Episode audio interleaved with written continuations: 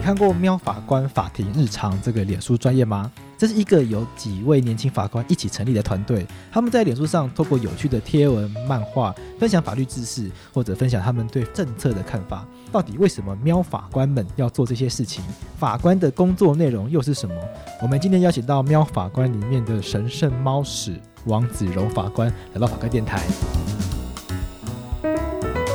喵法官，我们为什么会有喵法官这样子的一个粉丝团出现？在一般民众的心目中，法官是呃很神秘的，大家听到上法院就会很害怕。一想到面对法官，我们很多当事人是可能前几天都睡不好觉的。那法官通常给人这样这么神秘的感觉，怎么会突然想到说用一个这么可爱的一个形象呈现在网络上面？嗯，好的，好，就是说其实。一开始也是有一群法官开始觉得说，我们社会上有非常多的一些批评，哈，就是说，或是对于呃判决的不了解，或是对于法官本身这个工作不了解，有非常多的一些负面的指责啦，哈。那其实，在这个过程，我们就想说，有没有一个机会，就是说，可以跟民众来产生一些对话的连接？可是，毕竟我们呃法官其实长期而言有法官不语哈这样的一个文化在，嗯，对。虽然法官不语，如果有机会后面再谈，就是说法官不语，当然其实。最原则应该指的是对自己成审的个案，哈，不应该在未确定之前去表达任何意见。可是长期在呃司法官养成的文化下，会觉得说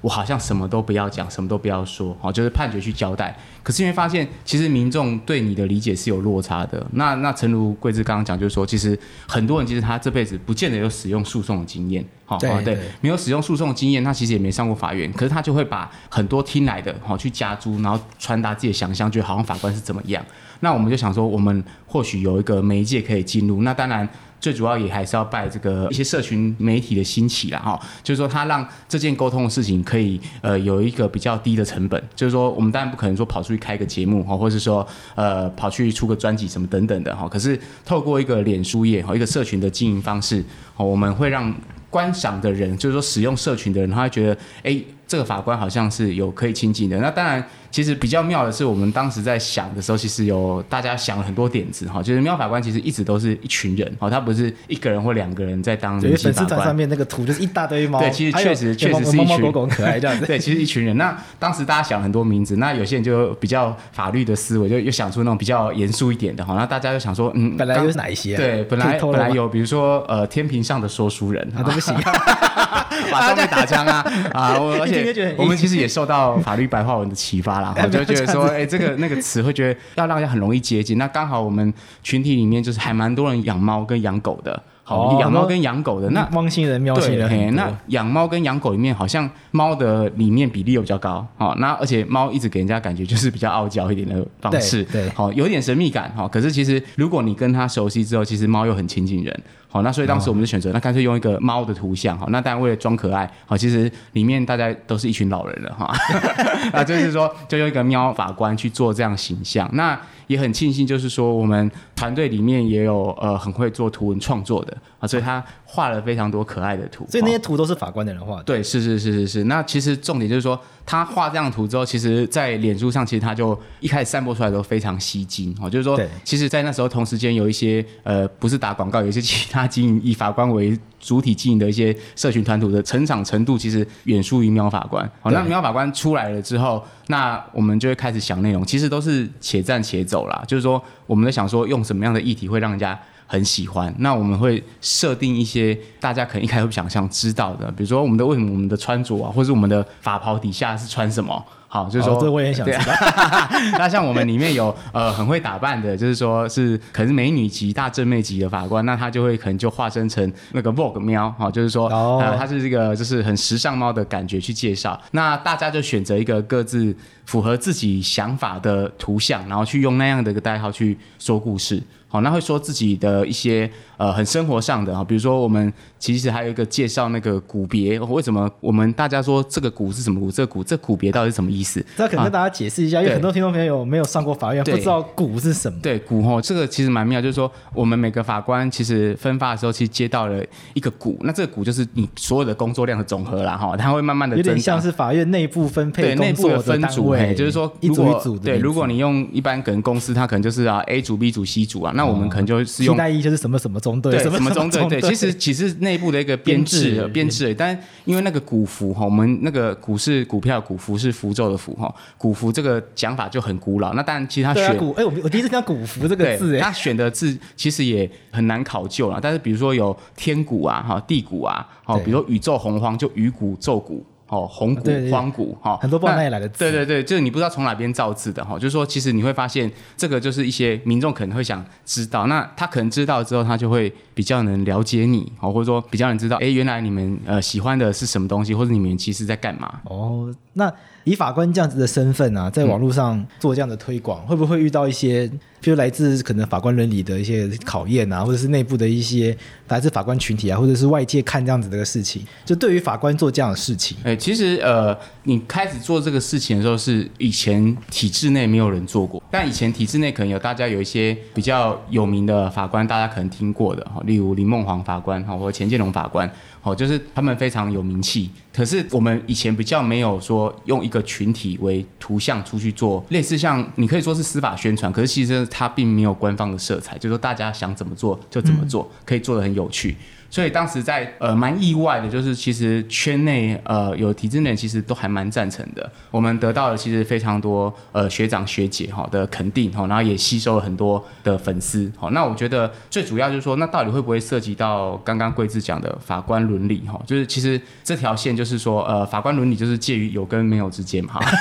啊不是的，我误会的，就是说其实法官伦理这件事情，它当然会有一些界限。那诚如我刚刚讲，就是说。呃，有一些，比如说我们不能兼职，不能兼去你当什么事业的负责人什么的，好，这些客观的条件，它。在我们经营这些脸书团，它基本上是不会卡到的。那再来就是说，是大家都知道那是一个法官群体在经营的哈，你就没有办法跟法官这个职位产生切割。所以我们在选择议题论述的时候，其实我们都会选择一些比较软性的啊，就是说比较讨喜的议题。那当然，我们有一个非常大原则，就是我们不会去针对个案，就是说呃，因为其实，在我们经营粉专里面，其实也非常多一些粉丝来信哈，就问他个案怎么办。好，那我们都会有一个 SOP 的回答，就是说这是涉及个案，我们没有办法回答你。好，那我们也不会在我们的脸书看到说哦，我们针对哪个案件去发表意见。我想就是说，尽量维持，就是法官终究他还是可能会遇到一些断案的公正性，那尽量不要让它被产生不当的联想。所以你们就没办法太去追逐时事话题嘛，因为追逐时事话题，它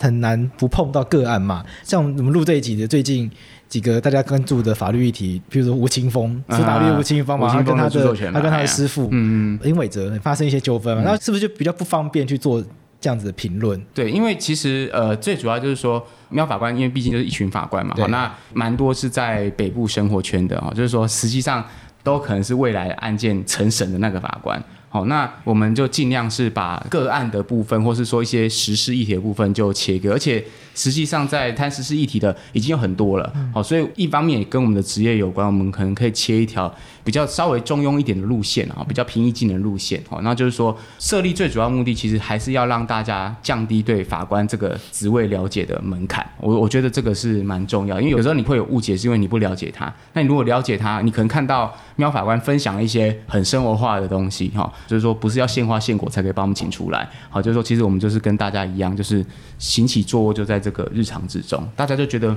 不是那么的遥远，或者说不是那么的不食人间烟火。你觉得你们感受到的民众跟你们可能认识有落差，啊，这种有没有比较具体的几个？你们希望可以去让大家了解，其实法官也不是这个样子的。嗯，就我自己的生活经验，好，就是说，他们可能觉得说，呃，去在法院上班就一定要穿的非常正式，哈，就是说，可能在法袍下面可能就是西装啊，西装裤全套。的哈，然后领带都要打好。好，当然开庭的时候会有一些正式服装的要求哦，就是我们原则上开庭的时候，以男生为例，大部分都是会里面会穿衬衫。好，那有时候看自己个人习惯，有些会打领带。可是通常有时候回到办公空间之后，就会换上比较轻便一点的打扮哈，因为你可能一整天可能开完庭之后，可能大概就六七个小时就准备窝在那个办公桌前写东西。哦，所以你不可能再穿的非常的悲哈，而且呃每个女法官可能还好，很多男法官就是会有一些就是随着年纪有身材上的问题啊，就是 就是越穿会越紧。会越不舒服哈，好像会打扰思绪哈。我觉得这是一些民众对这些工作的想象，就是说他们觉得好像法官太高高在上。可是其实我自己当过律师，当过法官，就发现我当律师的时候，亲友都很喜欢问我问题。可是后来我变成法官之后，我还是那个我。可是亲友们就会觉得说，好像问我会不方便哦，然后会自己反而在去请问一些奇奇怪怪的人，哦，就是说就开始去找奇怪的管道，对，找奇怪的管道去问。那我我会觉得很可惜，因为其实我相信每个法官或每个律师，哈，就是法律人，就是说我们学这个学科，它是一个很入世的东西的技术，就是说是希望能帮助身边周围的人，哦，那就是你会觉得说，哎，为什么好像你们对这个工作理解是这个样子，哦，就是其实很多这样的例子，嘿，不胜枚举。如果把这个话题拉广一点，可能我们身边的人，我们比较能够直接感受到的这种落差。那现在很多对司法的我们讲误解啊，或者是感受上的差异，可能来自于很多网络上的舆论，或者是民众对于很多社会瞩目判决出来，常常是一片哗然。对，没错。对啊，那这个是不是有一位是喵法官他们这个团体想要去做更多诉求的一个方向？其实我们呃。在设定的几个系列里面，其实有一个是博士喵，就是说，因为其实它是我们会针对一些常见的法律的知识去做阐明，哈，比如说民众最常骂就是说这个人不羁押，然后就马上就是说啊，果然无罪啊，哈，有钱就没事什么的。啊、对，那羁押这个最常见。对，那羁押这件事情，其实我们也说过，我们也去论述过，就是说，我们希望让大家知道，其实在整个刑法、整个刑事诉讼法里面，积压它不是一个惩罚的目的。好，那当然这件事情因为有点困难，所以讲了一百次，大家还是很容易群情激愤。那也就是因为这么难，所以这些事才值得去做。好，那另外还有就是说，可能最常见就是好案件没有判死刑，尤其是涉及杀人的啦，对对对对，涉及到生命的死亡的这种议题啊，那个案件没有判死刑的，新闻标题一定是下逃死，嗯、对，免死，免放火可免死，可免死啊，可教化。那那像这一类的议题，其实我们也写过，就是说我们会想让民众知道。你怎么去看那个判决，或者说那个脉络？比如说，我们会想让民众知道说，其实判决是有脉络的，他绝对不会是一个说小时候当过风纪股长，法官就不判死。我们就要一直透过不同的议题，当然，就像桂志刚刚讲，就是说我们或许避开时事，但是我们的一些法学概念的小教室，其实也一直在推。哦，那当然，实际上就是因为大家就是还是有法官的工作，就是常常就是说我们可能会排小编哈，那就是排小编有时候轮值写作，对，有轮值写作，但有时候那个产量哦，产量跟产能是有时候跟不上啊，这是我们其实法官也会啊，这可以理解，因为大家平常都要做自己的事，对，就是会觉得有一点可惜，创作多少还是比较大家额外的负担，对，没错，那就是说。你会发现，就是如果你要持续进，就是要不断的有源源不绝的文章哈，或是一些企划推上去哈。像我们之前真的有做过一个企划，就是我们觉得好像破万还破一万五的时候，我们做个杯垫哈，也是大家自己掏腰包哈，就是做个杯垫，然后做个纪念品送给我们的粉丝。好，那其实我觉得比较有的收获是说，我们在跟这些粉丝的互动中，你会发现有些粉丝就是哎，他觉得有被我们启发到，或者说他们会觉得说，哎，好像这样的法官跟他们想象中不一样。我觉得这些对这些 feedback，我觉得就还蛮值得的。说到判决，有时候民众误差啊，或者是说记者朋友们的报道啊。很多时候是看不懂啦。既然喵法官来了，我们是不是顺便聊一下？就很多民众有这样疑惑嘛？为什么判决总是写的都要让大家看不懂？基本上不可能懂中就懂法律哈。可是很多人都觉得懂中就懂法律。可是当你有这个认知法律这个专业的时候，它其实有技术门槛哈。就是说，当它里面写的一些语言哈，它其实有共同性。比如说我在民事判决我写的意识能力啊，不完全限制行为能力，其实它就是大家一个共通的 term 在那边交流，对，或是刑法上的罪责能力哈，构成要件该当和违法性。可是这些东西出来，这个判决原则上就是希望有一个桥梁哦，就是说我们理想中就是说，假设呃有律师啊，或者说一个一些比较专业人，可以让民众可以了解这个判决。那尤其是当事人，其实有时候往往当事人可能自己看判决的时候还看不懂。对，啊，这这是一个，就是说其实它本来就有一个门槛。那第二个就是说，我们要如何降低这个门槛？法官其实自己并不是没有意识到哈，就是说其实至少从司改国是会议之后哈，就是会很明显的感受到，就是很多法官在用一些字哈，尽量会把一些很难的字给比较实用哈，比如说可考啊哈，案啊次案啊，就尽量少那些比较难的字。地案对，地案啊，次查、地查、再查哈，我不知道要查到天涯海角去，就是说我们会尽量。减少他一些阅读进去的障碍，就是说把一些比较少用的字给拿掉啊，比如说债券可积哈。那其实如果是律师朋友，一定就知道，那其实只是一个过场而已，他没有要讲什么，可是没有表达什么实际意涵。那那其实很多当事人真的在陪我们开会的时候。其实我当事人败诉了，然后来找我们，有可能来检讨我们啊，因为我们派他败诉，或者是别人帮他打败诉，他换我们，然后就会带判决来嘛。然后有时候就会圈句，哎，这句话在讲什么？那句话在讲什么？然后我后来发现这些圈起来很多字都这种，可能案啊、奶啊、神啊，我念出来大家不知道，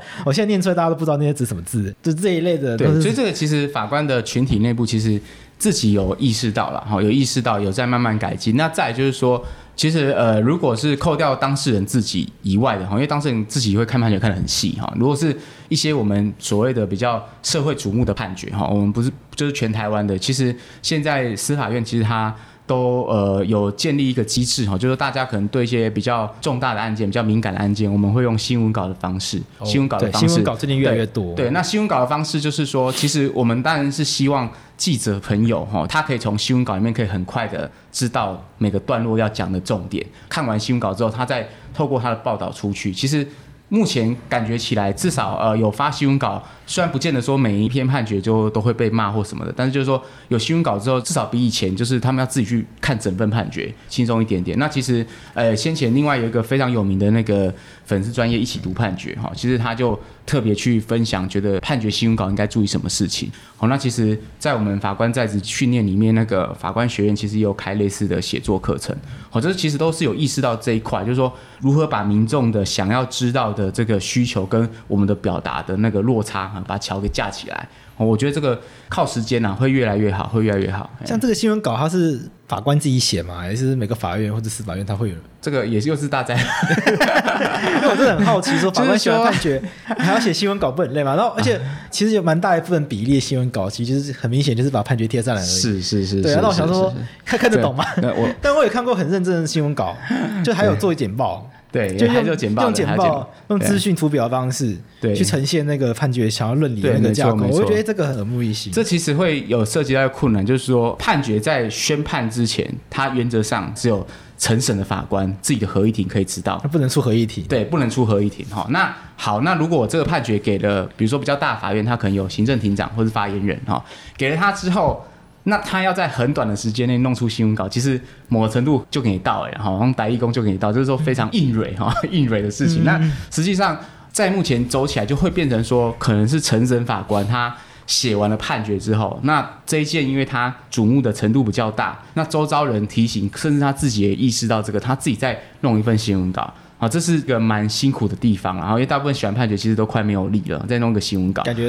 现在判决都数十万字在跑，对，惊人。第二个层次就是说，呃，有些新闻稿好像是把判决贴过去，我们不能否认哈，就是说。因为我相信很多法官自己在写新闻稿的时候，发现如果我们要再把判决文字再转换一次，其实非常的累。有有时候可能是不是那种一两个小时就可以做完的事情。这其实一定是要花很多时间的啦。对，那你又再转换一次，所以变成说有些人觉得说，好啦，至少我有做新闻稿。那我们如果客观乐观来看，就是说至少他们愿意做这件事情。而且第二个就是说。至少它还是有稍微剪贴哈，就是说它可能本来是三万字的，可能它可能变成一万五千字啊，至少会变得比较少一点点。至少变摘要型标题，然后贴几段关键的句子进来。对对对，那之前呃，我印象中，制裁法院有一些学长姐宣判的时候，刚好也有记者想在现场听判哈，那他是当场跟记者解释他的判决，好，为什么会这样写？对对对对，那我就觉得这其实。这都是一种沟通的方式啦，就是说我们没有说一定要哦，只要有发新闻稿就是好法官哈，就是好会沟通的法官，其实不是，就是说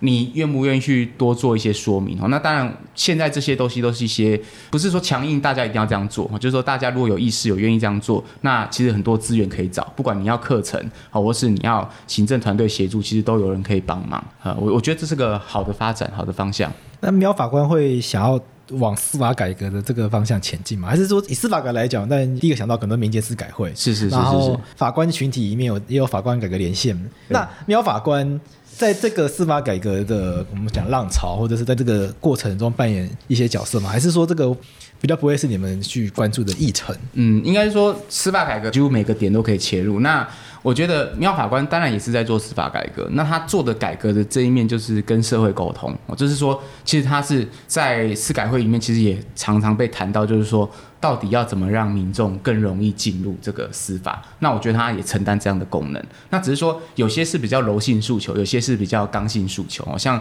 刚刚贵智提到法官改革司法连线哦，就是说他其实。针对的一些议题，就是呃，有时候可能会跟一些 NGO 互相在对抗，或者对一些司法院或对司法本身的内部提出一些比较严厉的批判。好，就是说借由一个分工的方式，那大家会走不一样的路，但是殊途同归哈，就是它还是在一个很大的框架，就是希望这个环境哈，司法这个环境，不管是外部参与的人或是内部的人，都是越来越好。这个这个目的是一样的。对，那所以以以喵法官观察到的司法跟社会沟通的部分，你们觉得还有哪里可以做得更好？我觉得第一个就是说，就是我们必须讲，就是说对法院而言，因为我们毕竟是公务人员，是公务体系，总是会有一些任务。那我们的任务就是产出判决啊。我们讲一个坦白，就是产出判决，就是一个案件进来，不管民事、刑事或行政，产出判决。那产出了判决之后，我们希望就是这个。判决如果是被民众所在意的时候，哦，这个判决是可以变得更容易懂的，哈，就是说，像我刚刚讲，就是说，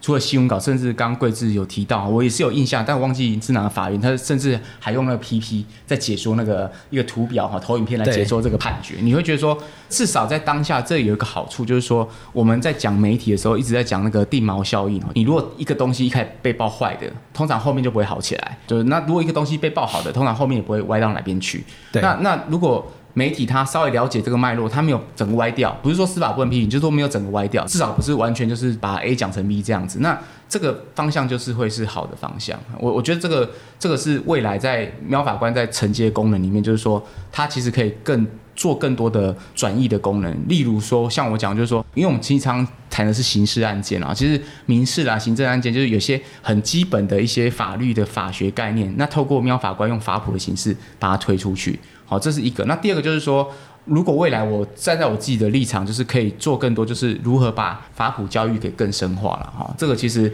目前的很多法律粉丝业其实都是在承担法普的功能。那但是有没有可能再往前进一步？例如我这样讲啊，当然我不是替司法院宣传，就是说像这阵子呃，司法院在带那个校园模拟法庭，回想就非常好。好，就是说我们当然会觉得法院开庭的时候可能会有人来参访。可是我们必须承认，那个参访的时候，第一个你可能那案件性质并不适合去解说哦，或者说因为毕竟被告、证人这些人他可能会有紧张，我们也没有办法花太多时间去讲这个东西。那透过我们把另外把模拟法庭整个塞进去校园，其实或许他不是说一次影响几千人哦，但是你影响了这五十个人，他能了解之后，他五十个人他会扩散。好，这这都太多这种就是转换。那另外我觉得其实不会有人想来法院。好，原则上，原则上，某种程度上。确实的，大家对就跟医院对，但是我们有没有可能去转换法院这样的一个意向？我举高雄高少家好了哈，是，是高少家几乎每年都会举办这个亲子法律营哈，就是他就用法院的一个设施，然后举办一个法律的营队。嗯，好，那你会不会对这个高少家这个法院的印象会有点改观？好，那另外我们非常引以为豪，就是我们台南有这个司法博物馆，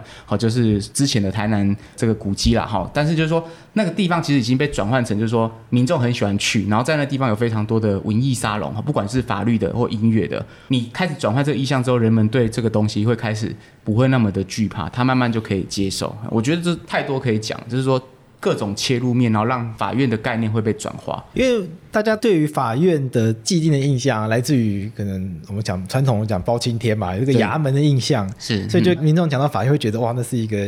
很可怕的地方，要要论人生死的地方。对啊，所以要去转换这个形象。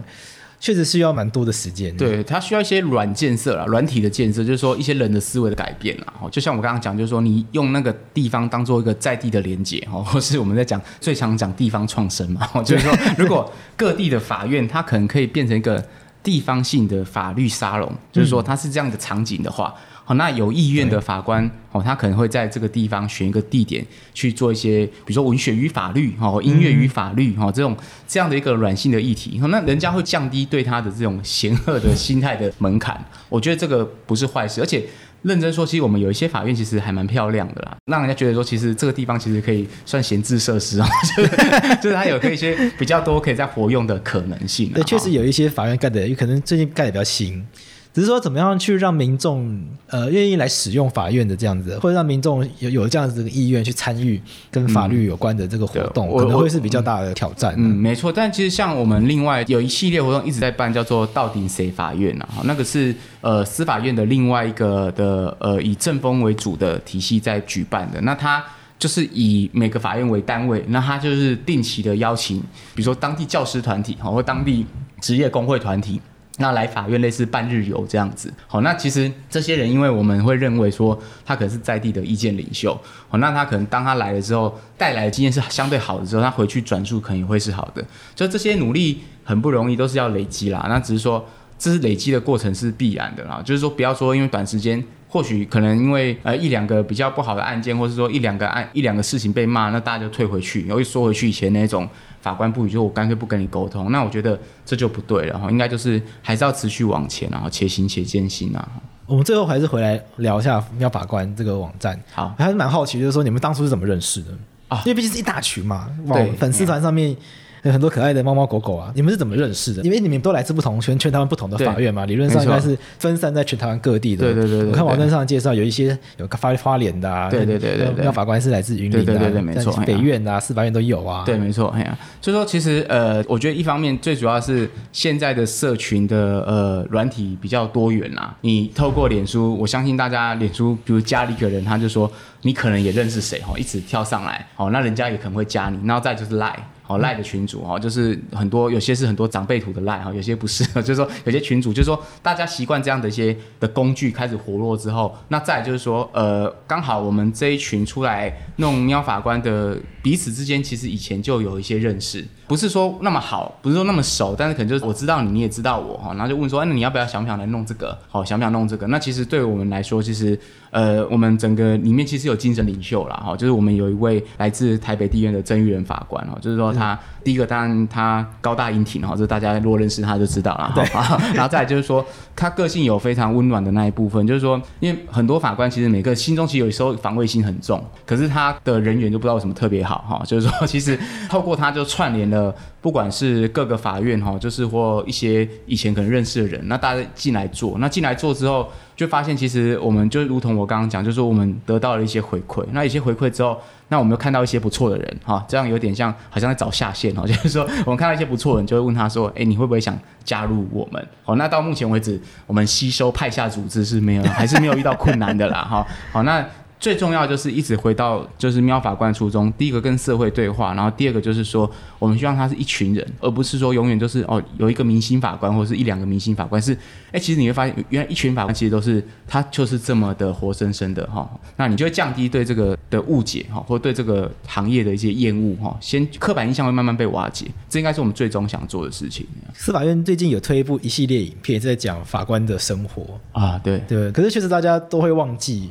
法官其实也是一般的人，就好像大家讲到法官，呃，你变成法官之后呢，大家觉得好像就是很不一样，好像不用吃饭，好像不用送小孩子上下学，嗯，好像回到家不需要煮饭一样。对，刚刚那一系列影片有一部是一个呃北院的女法官叫郭嘉哈，那就是哎她喜欢打电动，最放松就是打整天的这个三国无双。哦，那大家很难想象哇，法官打三国无双，那大家就会发现，就是你在我记得那一部影片很多回应，就说啊，原来法官也会打电动，好像就是说，好像对对大家来说，就是发现一个新大陆一样。那那我们觉得这中间的反差跟效果，就是我们想要，就是说，哎、欸，你看，其实我们就是这样子，好，就是这样。那这个隔阂一定会慢慢消除了，因为未来就是不管是体制内的人或体制外的人，其实对这个部分都还是蛮赞许的，就是如何一步一步去铺陈。那当然，每个法官其实我觉得最重要的初衷就是说，其实你化解越多反对你的阻力哈，你的环境是相对会有一个正向循环，会越来越好。那我最后问一个问题，就是说很多司法界的前辈会在意说，法律人有一个形象要 hold 住，讲最白话，这民众才会觉得你讲的话。是有权威的，对对。那我们现在那我方想要做的方向是让大家觉得法官也是很好亲近的。那你会不会担心会不会有冲突？哎、欸，我我觉得这个问题确实不容易。就是说，当你要变得比较亲近，或者说呃，或是有些人有时候我们在装可爱哈，就是说这个情况跟我们传统法官的这么严肃的形象，其实确实是会有一些冲突，但是。你会想到这两个里面哪一个其实是比较好？就是当你比较亲近的时候，其实你的专业性还是在。例如说，其实有很多的学长姐在法庭上，他可能会对一些法律意见，他可能会表示很清楚。哦，他如果是。把这些东西可以讲很清楚的时候，就算他态度是比较亲和力的，人家也不会觉得你不专业哦。所以我觉得这个两个乍看是冲突，但是最后其实不会互相抵消哦。那只是说，其实现在的法官越来越年轻化了，好相对，就是说其实非常的年轻化。像现在今年刚分发都是几乎都八字头了哈，就是八字头的年纪了。你会发现其实。他们也没有一定要捧着以前我们印象中那种冷冰冰的印象哦。每个人在法庭上，其实我觉得专业哈跟亲和力是可以兼顾的哈，这这两个一定是可以兼顾的。好，那我们今天很感谢喵法官来我们的法客电台来跟我们讲很多从法官的观点出发，如何去让民众认识法官、认识法律，然后也希望民众可以。用什么样的方式去重新看待法院？包括法院有一些法院可能叫公家机关事件组，有些法院可能盖得比较漂亮。那怎么重新认识法院？怎么怎么重新认识法院里面的人？怎么样重怎么样重新认识法院可以带给这个社会的功能及价值？当然，在这边我们要推荐听众朋友打开你们的脸书，搜寻喵法官。对，摸喵法官，嘿，赶快加，让我们破三万，嘿，谢谢大家，嘿啊，谢谢谢谢贵子，谢谢大家。